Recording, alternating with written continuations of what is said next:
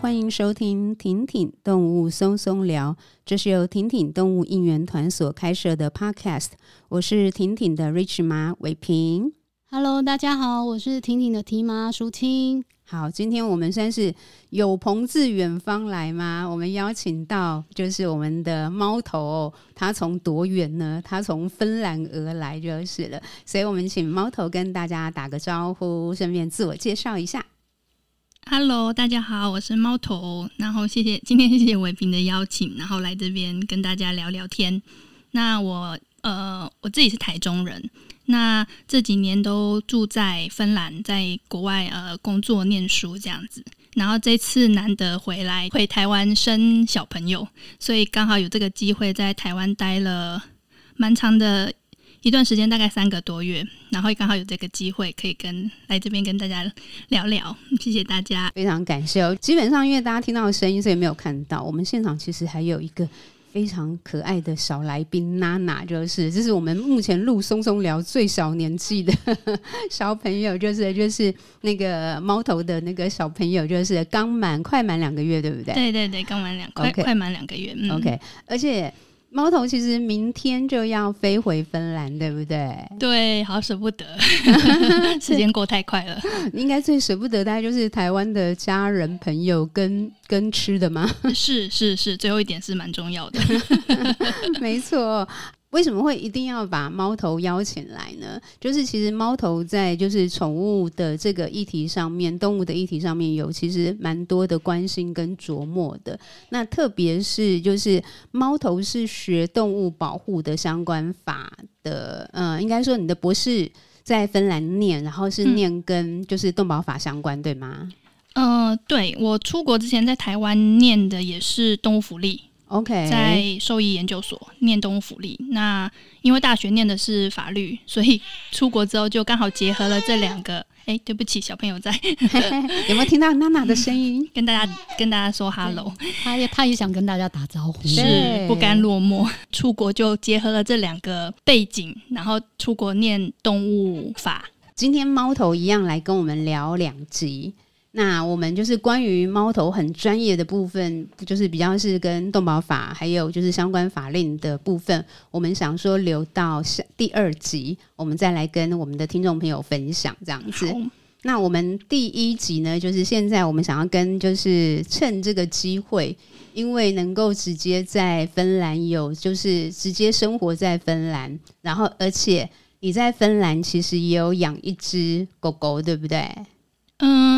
严格说起来，有养过两只。第一只是从出国的时候，出国念书的时候，把在台湾养的狗狗一起带过去。哦，对，然后他在那边生病，后来过世了。OK，嗯，然后过了几年之后，准备好了，那就再养了现在这只小狗。了解，OK。那你现在这只小狗是边是牧羊犬，对不对？对，是牧羊犬。是哪一个哪一个品种的牧羊犬？是澳洲牧羊犬。是澳洲牧羊犬，它跟边境牧羊犬是不一样的品种，对不对？对，不一样。OK，那有什么差别？嗯、呃，因为我也没有养过边境，就是大概找过资料，知道大概的差别，就是当然体型是不一样的、啊。边境牧羊犬会比较小只一点，哦，比较小。对，然后它们的个性也蛮不一样的。边境大家众所皆知，边境是非常聪明，第一名。嗯。的狗狗，所以他们非常的聪明。那澳洲牧羊犬也也也不太差，大概排名第十名左右。但是比起来，呃，边境是非常聪明，然后他们的个性也比较敏感，比较敏感。然后那澳牧呢，就是比较走粗线条路线的，粗线条也没有哈士奇粗吧？那对这个这个这个我同意，对，但是这这两只狗比起来的话是这样子。那边境因为心思比较敏感，所以他对小朋友也会比较忍受度会比较低哦，所以这也是我当初考量的因素之一。因为我们家里有小朋友，对，所以我然后奥木它因为粗线条，所以对小朋友比较容容忍度比较高。对，然后如果其他部分的差别，可能就是边。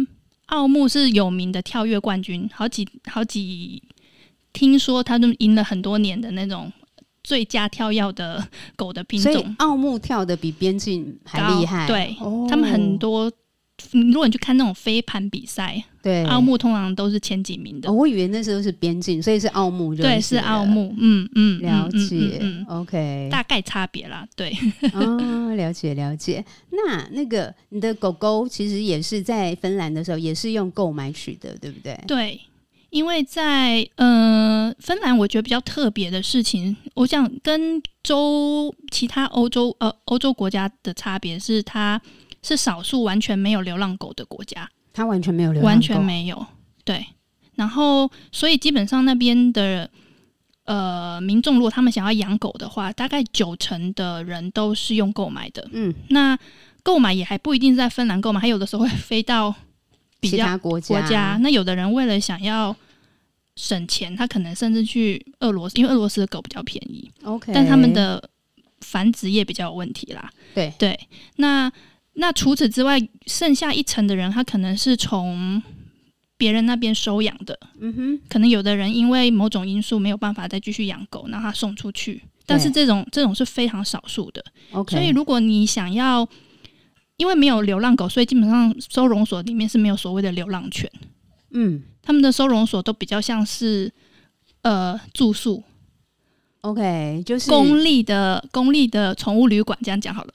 哇，所以你去看的就基本上都是有人，都是有主人的，然后他们只是因为呃需要外出，需要有人帮忙照顾，或是对。旅行，然后就把狗寄放在是。那应该叫公立的宠物旅馆。是，那我所知道，大部分会收养来不是自己买的，通常都是刚好朋友或者认识的人，因缘际会，然后因为这个机会有人送养，然后他领养到，反而不是是那种跟台湾不太一样。了解，就是不是那种无主，然后大家说哦，有没有谁可以给他一个家？就是这样，基本上是很少的，就是、很少，几乎没有。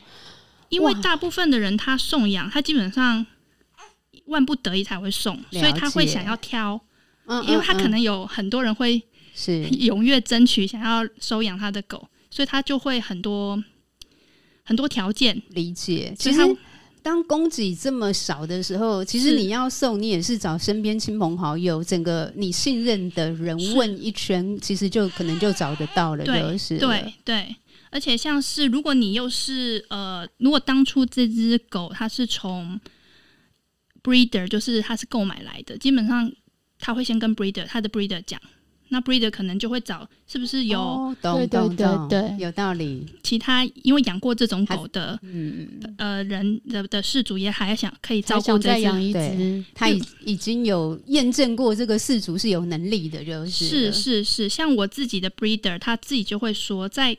当初买的时候，他就会说：“万一万将来有一天你万不得已真的不能养了，你要先通知我。我希望我有优先的带回来的权利。”对，真的是，我我好向往的境界哦。对啊，应该是从 breeder 开始，是是，对不对？是就因为他是让这个生命诞生的那个关键角色，是，是其实是他最有能力。什么叫源头？他们就是最源头的，他对品种很了解，然后他也很在乎这个品种。我想尽责的 breeder，他可能会一直跟这个饲主保持联络，所以他会知道一切的状况，然后他也可能就是可以很很快的就帮你找到适合你这只狗狗去处的新的家庭。都在就是育种这个角色的身上，就是了育种人，而不是这么单纯，只是所谓的。因为我觉得在中文上面，我自己就觉得这样的翻译是比较好的，就是因为 breeder 我们会用育种者嘛，然后繁殖业者基本上感觉他好像就是至少我觉得专业度上面，我觉得育种者还是有一点差别，就是嗯，我觉得有差别，因为之前婷婷我们有 promote 宠物购买责任意识，所以其实我们就有被就是那个网友就直接讯息来。问说：“你们不是长期都在就是呃宣导认养替代购买，可是你们现在又在 promote 什么叫做饲主购买责任意识？你们这样子很奇怪，你们好像在这样不是在帮忙，就是就是购买，好像在你们的认知上面还是可以接受的。”我说：“其实我是可以接受的，因为在在台湾，我觉得说我们比较不希望大家用购买，不是因为购买行为本身是。”购买行为背后这件事情的动物状况，那老实说，像以芬兰这样的状况，我觉得真的是再好不过的，因为那个才是反而会有一个好的 breeder 帮忙，就是民众去理解说不同的品种可能有不同的需求，甚至于他会筛选。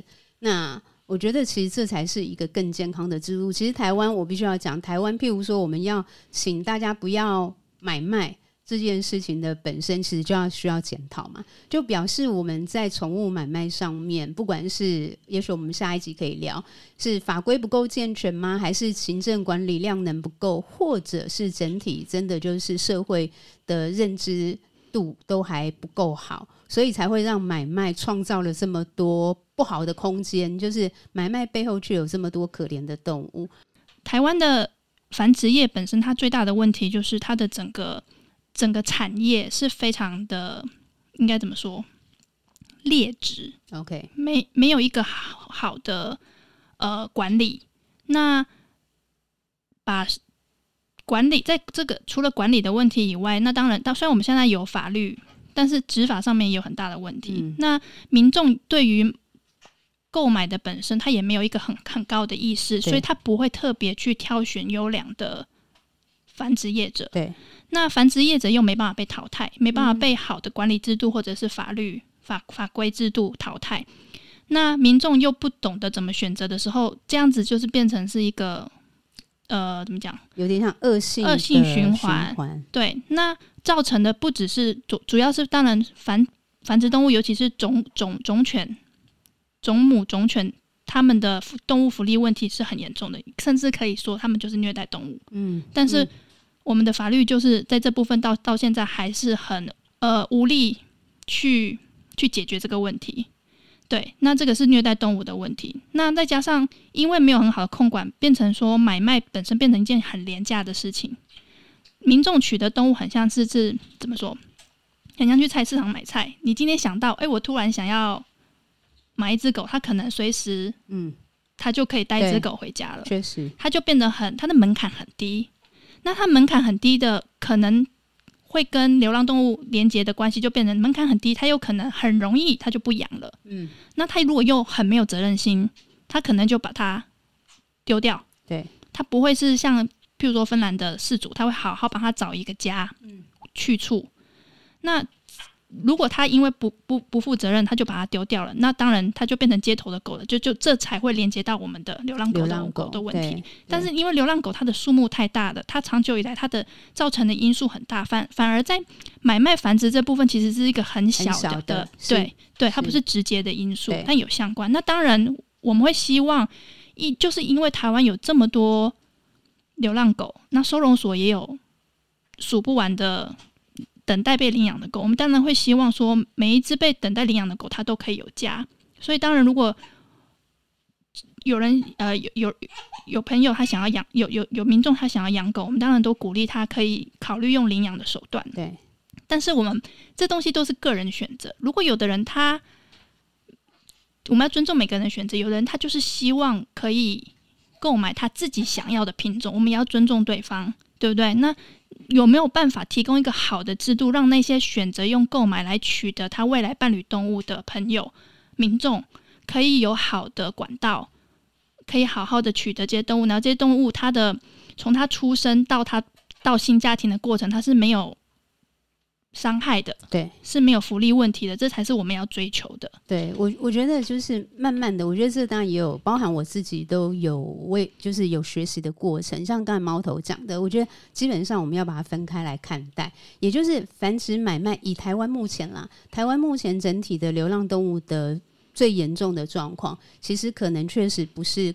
跟品种的繁殖买卖有那么直接的关系了，就是它可能只是一个非常小的因素，所以我们可能在探讨繁殖买卖，我觉得重点是动物福利，是没错，或者甚至是虐待动物，对，或者虐待动物，但是而不是说我们就是因为要。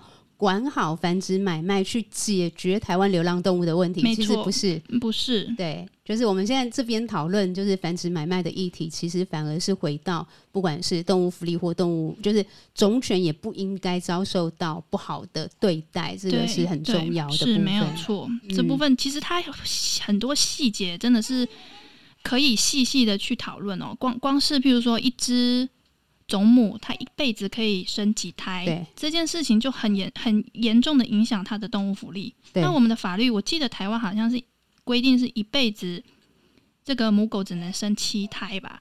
这完全无法可有法，但是无法执行，因为你要怎么查核？对对，那譬如说像我自己的 breeder，芬兰的 breeder，它是比较特别，因为它繁殖小狗，它本身是因为兴趣，所以它它的种母它一辈子只生一胎。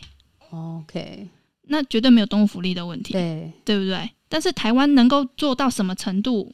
是一回事，就是法律怎么规定，真的是一回事；真正能够执行又是另外一回事。那就更可更不用说，现在基本上在有法无法执行的情况之下，多少的动物福利问题存在，我们现行的繁殖业就难以想象。嗯，对对。哎、欸，那我想要问一下，就是你自己当初在买这个奥牧的过程当中，大概的就是是，譬如说一般芬兰，假设你从想要去买一只狗。到真的取得，可以跟大家分享一下那个过程吗？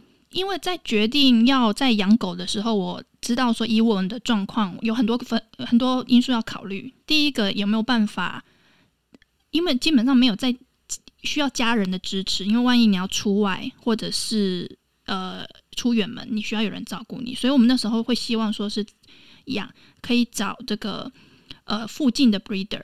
哦，了解，就是你真的出远门的时候，你们还可以就是付费委托 breeder 找，有点像是宠物旅馆的概念吗？应应该是这样说啦，因为心里当然有几几种偏好的品种的想要去呃了解，然后甚至购买。那先了解了之后，也会先查，就是第一个就是做功课。简单来讲，是先做功课。你想要养什么狗？这个狗的个性跟它的。特性适不适合你的饲养环境，跟你这个主人的习惯，嗯，那你决定了之后，筛选下来之后，哎，看看附近有没有有没有 breeder，有没有这样的 breeder，有没有这样的 breeder。那有这样的 breeder 之后，你就会去联络。OK，那联络基本上他一定告诉你他没有小狗，因为他们不是永远都有小狗，他们有有的比较没有那么积极在发繁殖，他还不一定每年都有。OK，那刚好我联络到住在我附近的。这个就是我后来的 breed breeder，他刚好就住在我们小，离我们家大概开车四十分钟吧，非常近。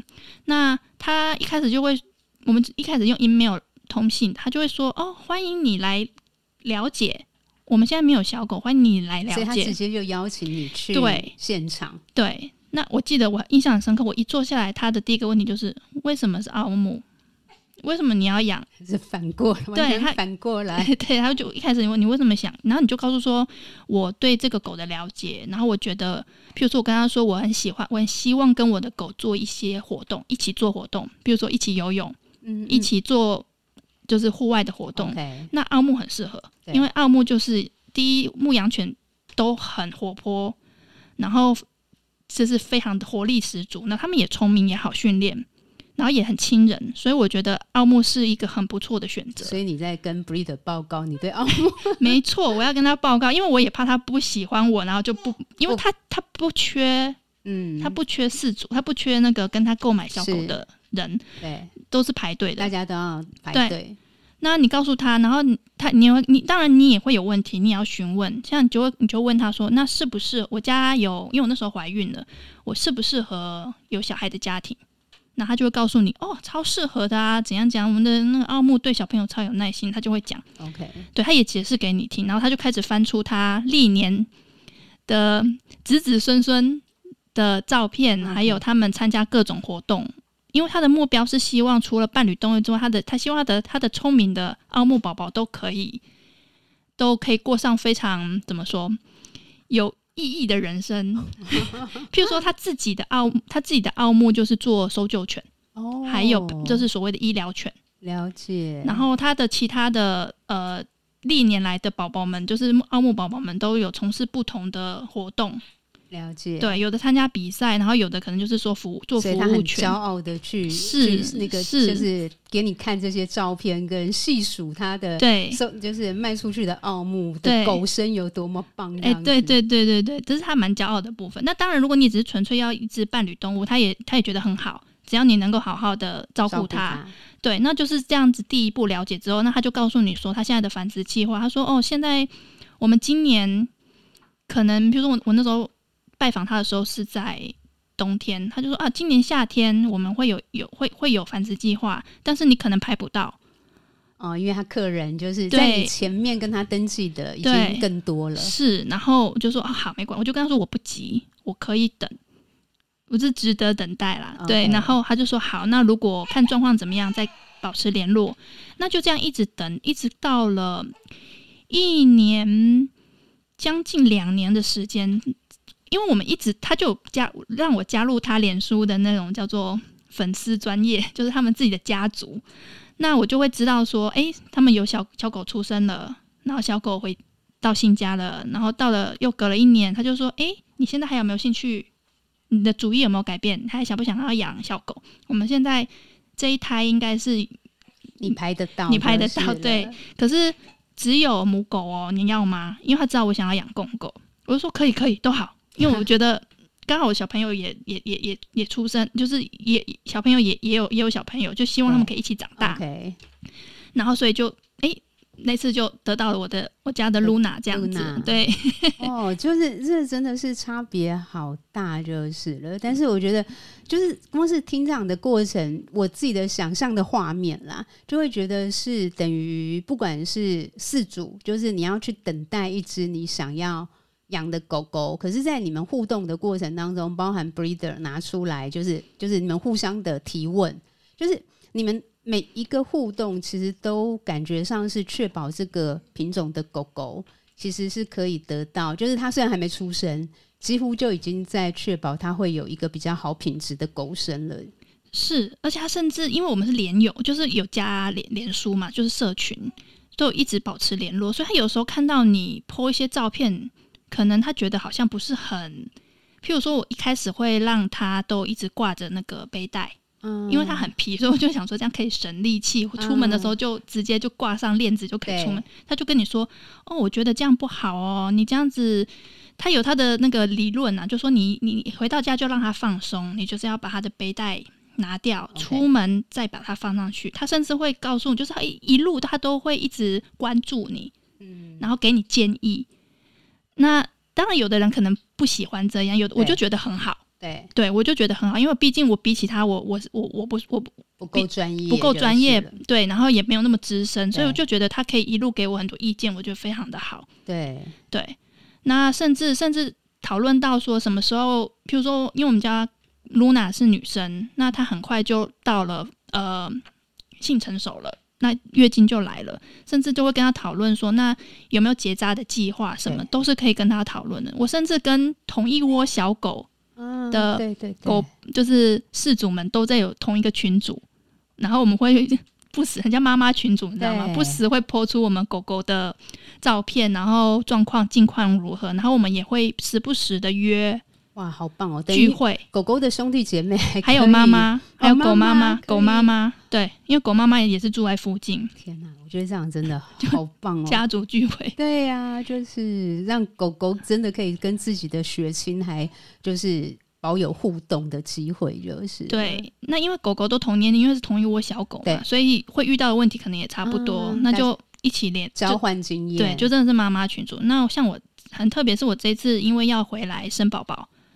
那一回来就回来三个月，对。那因为我们家爸爸要雇一个大的，基本上要在照顾露娜，基本上是不可能的任务。Okay. 因为露娜需要很大量的运动。对。那你带着一个那个幼儿，要照顾一个现在就是正正值青春期需要大量运动跟训练的小狗，基本上是不可能的。所以我就问了我的 breeder 说，有没有可能你可以帮我照顾露娜三个多月？对。那他们很开心，他们就说我们。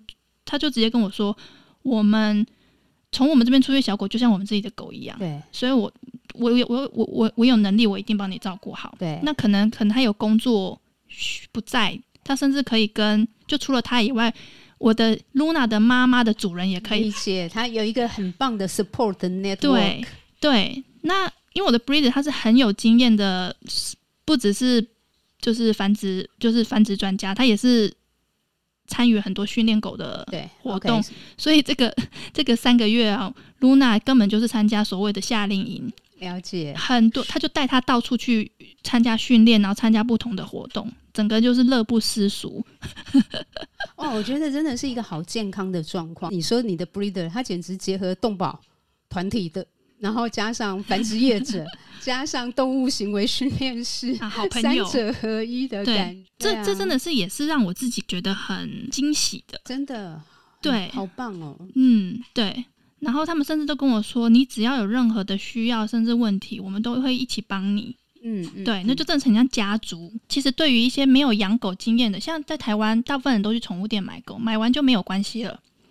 那有的人他如果他不懂得寻求好的资源，然后他又不懂得怎么照狗的时候，可能会产生很多动物福利的问题。但是像我的经验，我自己也是因为养了 Nuna 才有这样的经验，才体会到说，哎。我的 breeder 甚至成为了我的所谓的前辈，对，引领我，对，然后甚至给我很多的像老师这样子，所以我觉得这是一个很良善的互动。对，那当然这个前提是建立在第一，芬兰有很好的这个制度，我相信不止我的 breeder，多数的 breeder 他也都很有这样的自觉跟他的热忱，他不需要繁殖很多小狗，但他的每一只小狗都可以还没有找到新家庭之前，或者是出发。到了新家庭，它都可以有很好的狗生，嗯、对，嗯、可以达到这样子的，真的好好理想的状态、哦。是是是。那回过头来，但是就想要了解说，那为什么芬兰它可以做到这样的程度？就是所以想要稍微了解一下芬兰有没有什么可以借鉴的？在芬兰养狗需要课税吗？嗯，对，饲主是没有。那宠物有植晶片吗？哦，这是。这几年的一个蛮蛮蛮热门的议题，因为芬兰第一它没有流浪狗，Okay. 所以它长久以来不需要为了像台湾主要会需要做宠物登记、饲主登记，还有植晶片，是因为流浪动物的问题嘛？了解。那芬兰基本上这几年他们也他们过去都没有这样子的要求，如果有的话，可能是饲主自己怕狗狗走丢。走丢他另外自己做这个法律没有规定，嗯、可是这我记得是应该是去年还是前年，包括芬兰在内的欧盟国家，他们都开始想要推行所谓的强制的饲主责任，饲主饲主这个叫登记，OK，然后就是要登记你的狗。那原因是因为，呃，对猫对狗有不同的原因。狗的部分是因为我们刚刚讲了，因为大部分欧洲很多的狗都是繁殖买卖来的。以芬兰来讲，他们。芬兰的饲主，他的那个繁殖业者，他要繁殖小狗，他有很多的成本，他的成本其实很高，因为他要把它照顾好，动物福利很高，所以他的小狗第一数量也不多。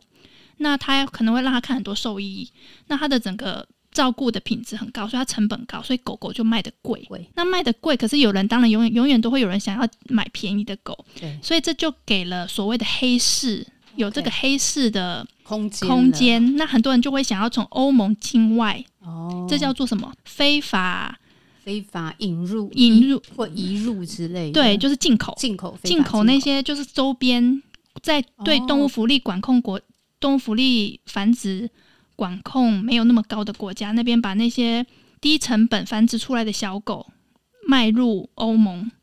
那这样子造成的不只是动物福利的问题啦，那当然，当然管控管上面，他们可能带进很多疾病，对，然后也有动物福利问题，所以他们想要遏制这样子的情况，所以他们会希望都可以做从从宠灯开始。那这是狗的部分，那猫的部分的话，在其他国家我不太确定，但是在芬兰是因为这芬兰的原因是因为很多人会养猫，尤其在芬兰，因为芬兰是一个地。地广人稀的国家，那很多人养猫，他可能就是主，就是会很像在怎么讲放养，放养，对，所以他很很多人他没有那么好的饲主真呃饲主的观念，他就会放养猫，甚至就是他哪一天他可能带了他他的猫去哪边度假，然后度假结束了就把猫放在那边拍拍屁股就走了，因为他只是需要一只猫陪他度假而已。是有这样子的人的，Okay. 对，即便在芬兰也是有这样的状况。甚至这几年不是因为疫情嘛，我我我从我芬兰朋友那边知道的是，甚至有人他因为疫情期间孤单，所以他就领养了猫咪，然后陪他度假，陪他就是度过这段时间。然后等到时间过了，他不需要了，他就把猫咪，他他的讲法就是回归山野，然后也是拍拍屁股就走了。嗯、很多人对猫可能的认知还是觉得他们好像跟野生动物太，就是很多人的认知还是错误的啦，把猫就当成野生动物一般，好像在外面都是理所当然的。对，他们觉得说猫那么狩猎高手，它在野外一定可以生存的，而且它可以享受自由，应该没有什么问题吧？可这都是错误的观念，嗯、所以。因为这个原因，所以他们也说会开始推动，想要要求对对于猫咪的饲养也要做重登，可以可以控管。这些家猫其实是驯化动物，嗯，他们其实还是需要人非常妥善的照顾。另外，他们也不能够去到野外变成野生动物的一个生存威胁，就是没错，没错，没错。了解。所以这部分很多芬兰饲主在这部分的观念其实还是没有那么的先进。了解，对对对，他们也有他们的问，就是在猫可能也的想法，大概也。又又跟狗又不太一样，对猫对对猫狗其实有很很大的差别，因为没有流浪狗，而且只要有狗跑到路上，大家就很紧张啊，它的主人在哪里？它会不会发生意外？可是因为猫咪它很会闪躲，所以我们比较不会去注意到流浪的猫咪。对。对对，而且真的很不少的事主，他就真的是放养猫咪。对，而且就算看到，可能也会觉得，因为你因为放养，假设已经是一个继承的形态，所以就算看到猫咪在街头，也不像是在街头看到狗。对芬兰人来讲，会觉得这就是一个必须要想办法去给予协助、对，去更正的状态，就是了。对，对，对，我觉得跟台湾现在就有点像啊。有一次，我就跟朋友聊，我说我们目前品种犬。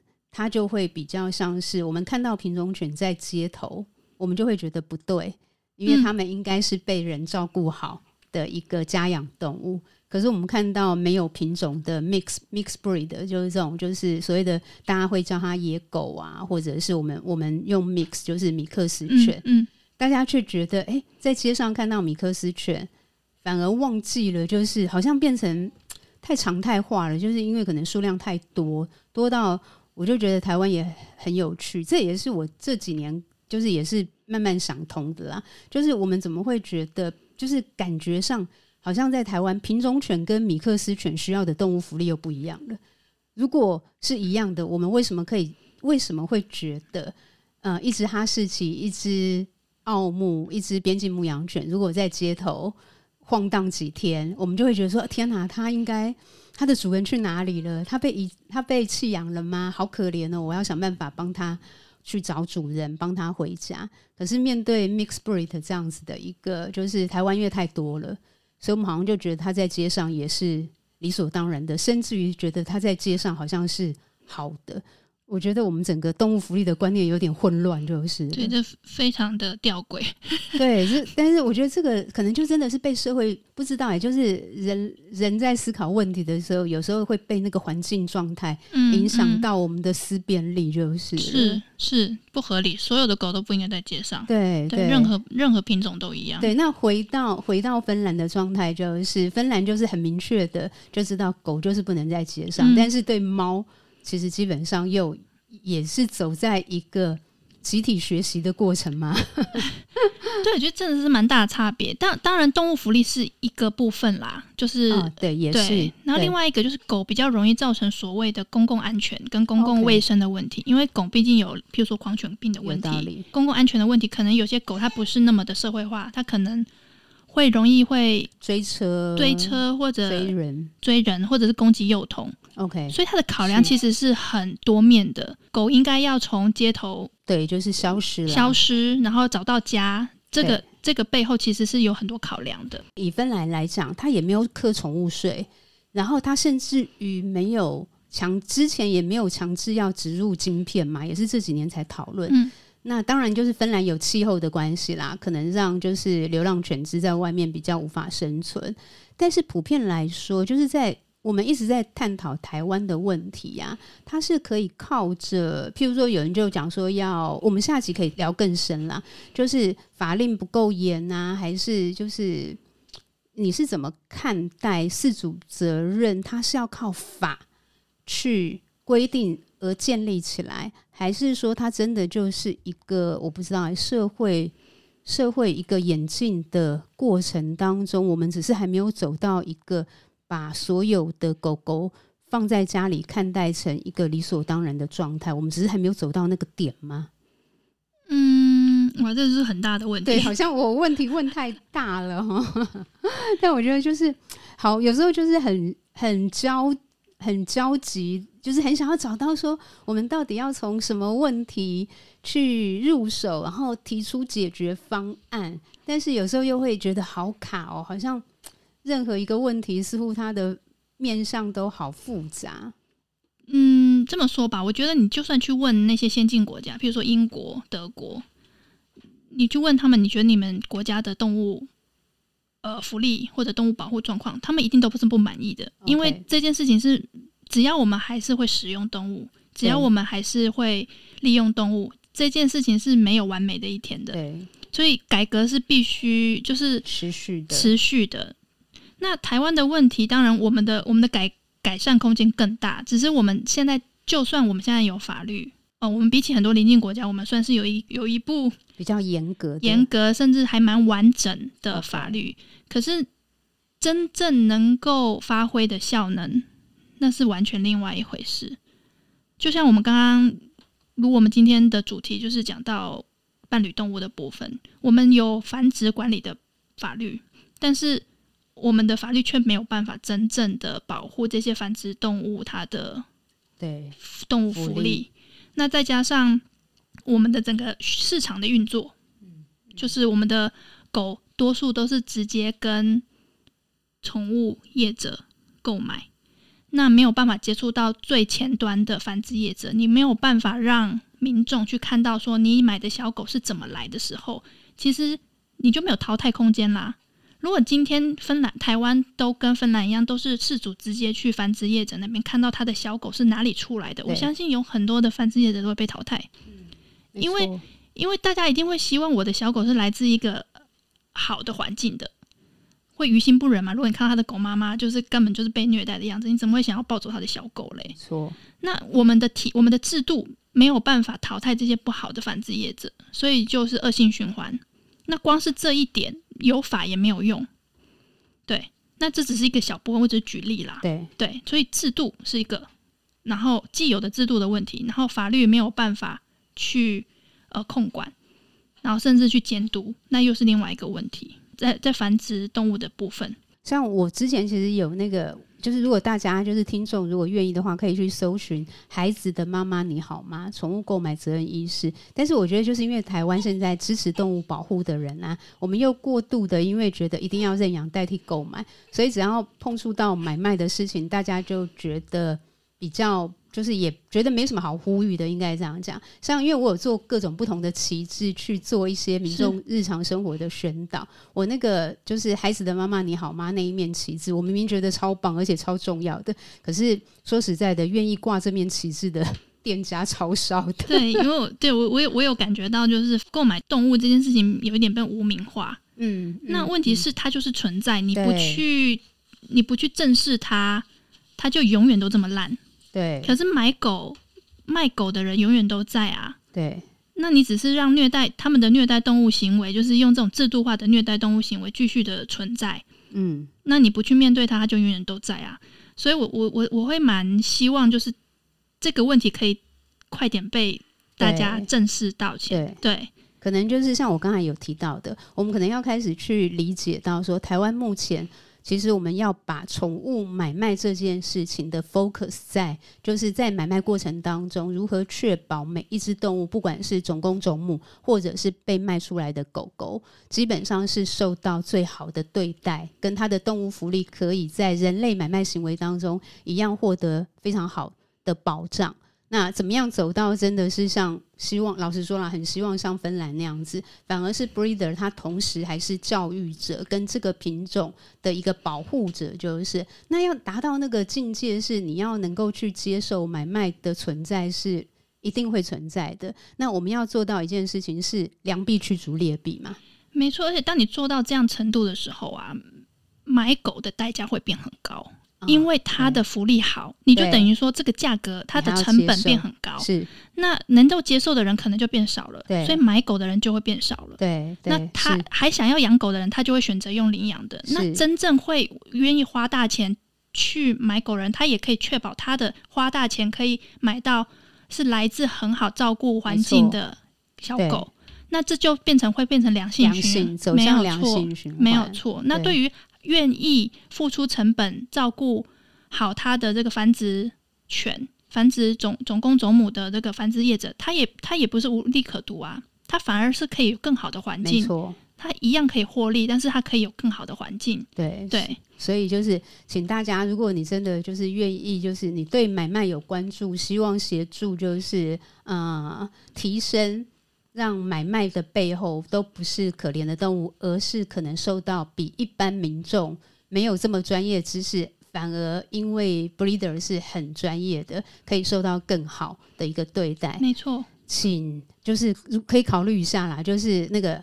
那个关键字 Google 一下，孩子的妈妈你好吗？宠物购买责任意识那一面旗子，大家一起飘起来，不然真的，我觉得好像几乎只有婷婷在讲，哎，就是购买责任意识，没有任何人碰，因为大部分都是用动保这一边就用骂的嘛。对，然后那叶子当然就是，我就说你一直这样子骂，最后就是劣币驱逐良币啊。好的叶子他也会被你骂跑了嘛，没错，他觉得我为什么要这样子做？没错，那。不好的叶子，你骂你骂你的，反正我赚我的，啊，没错，对不对？没错，没错，你说的没错。所以就是大家真的要正面看待，因为像之前我们有访问到关心零售医师，他就讲说，其实真正好的 breeder，你基本上照理来讲，他应该要拿出五代族谱，他的标准很高了。对，对，那一般有些他讲说可以拿出三代就不错了。但是说实在的，如果真的是很好的 breeder，他可能每一代其实基本上都有就是了。我的 breeder 可以上溯十几二十代没有问题，对、因为他比谁都还要在意就是。对，而且他他每一只，他每一年他的繁殖计划都要确保说，我要从哪边找到最适合配种的对象。嗯嗯嗯，对，那那那这些都要确保他的清代是怎么来的。嗯，对，所以是非常严格的，这不是一般民众他可以自己做得来的事情。所以你当你把育种这件事情当成是很专业的时候，你就知道说。他没有那么简单，对，真的真的好哦。那我们这一集基本上，反正主要就是跟猫头依照他在芬兰带给我们第第一手资讯 啊，就是听到真的是。真的是蛮羡慕的啦，就是可以到一个，就是你看九成买哦，就跟台湾就是我们都一直在推认养代替购买，好像买就是错的，但是反而今天真的在一个至少以狗来讲，它在整体社会上面的动物福利是可以被保障的比较好的，它反而几乎取得的来源反而是用买的才能够取得，那所以。就是有时候人类行为本身，我觉得那个是整个社会的，譬如说买它就是一个交换嘛。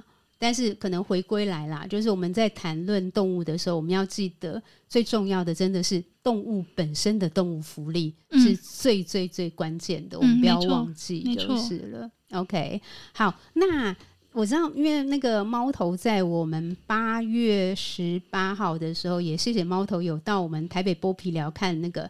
石虎展对不对？对，没错，对，很棒的展览，很棒的，很棒，非常棒。